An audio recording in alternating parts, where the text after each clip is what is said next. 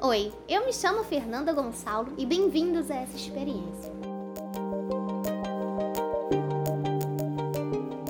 O assunto de hoje será dicas. Algumas dicas para poder prevenir o câncer. A prevenção do câncer engloba ações que são realizadas para poder reduzir o risco de ter essa doença.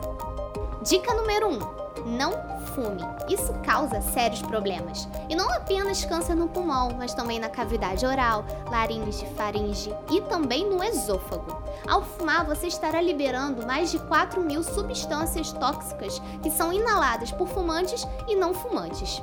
Pois é, fumar não prejudica apenas e exclusivamente o fumante, mas a pessoa que está ao seu lado também. Dica número 2: uma alimentação rica em alimentos de origem vegetal, como frutas, legumes, bastante verdura, feijão e nada de alimento ultraprocessado, como aqueles pratos que a gente coloca no micro-ondas e em dois minutos está pronto. Então, comer isso de vez em quando não tem problema algum, mas tem gente que quer comer isso todo dia. A alimentação ela precisa ser saborosa. Coloque legume nesse prato, faz um bem danado. Dica número 3. Manter um peso saudável ao longo da vida é uma das formas mais importantes de se proteger contra o câncer. Eu não digo para ser magro e entrar num padrão da sociedade. Eu estou dizendo para praticar atividade física e contribuir para a manutenção do seu peso corporal. Caminhar no tempo livre, chamar o crush para passear de bicicleta, acordar cedo e praticar yoga, dançar. São boas opções e é possível encaixar isso na rotina de cada um. O que você acha de se planejar? Dica número 4. Eu, como uma boa vegetariana, te digo: evite comer carne processada, como presunto, salsicha, linguiça, bacon, salame. Podem aumentar a chance de desenvolver câncer. Os conservantes, como nitritos e nitratos, podem provocar o surgimento de câncer no intestino. Então vamos repensar no que estamos comendo. Você é o que você come. Dica número 5. Vacine-se contra a hepatite B.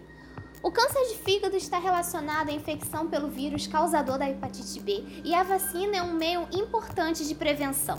O SUS disponibiliza nos postos de saúde do país a vacina contra esse vírus. Procure o postinho mais perto da sua casa. Dica número 6. Mulheres, realizem o exame preventivo do câncer do colo do útero. As alterações das células do colo do útero são descobertas facilmente no exame preventivo chamado Papa Nicolau, e é muito importante a realização periódica desse exame. E é tão importante quanto fazer o exame é saber o resultado. Então siga as orientações médicas, tudo bem? Dica número 7. Os raios enviados pelo Sol são responsáveis pelas alterações celulares que levam ao câncer de pele.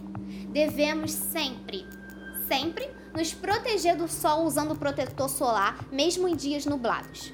E você que tiver que sair para trabalhar no horário de 10 até as 4 horas da tarde, sempre usa proteção, como chapéu, barraca, inclusive protetor labial.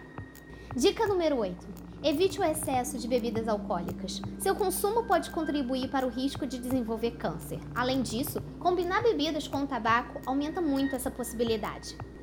Você sabe quais são os direitos de uma pessoa com câncer? Pois é, esse será o assunto do último episódio da temporada de divulgação científica.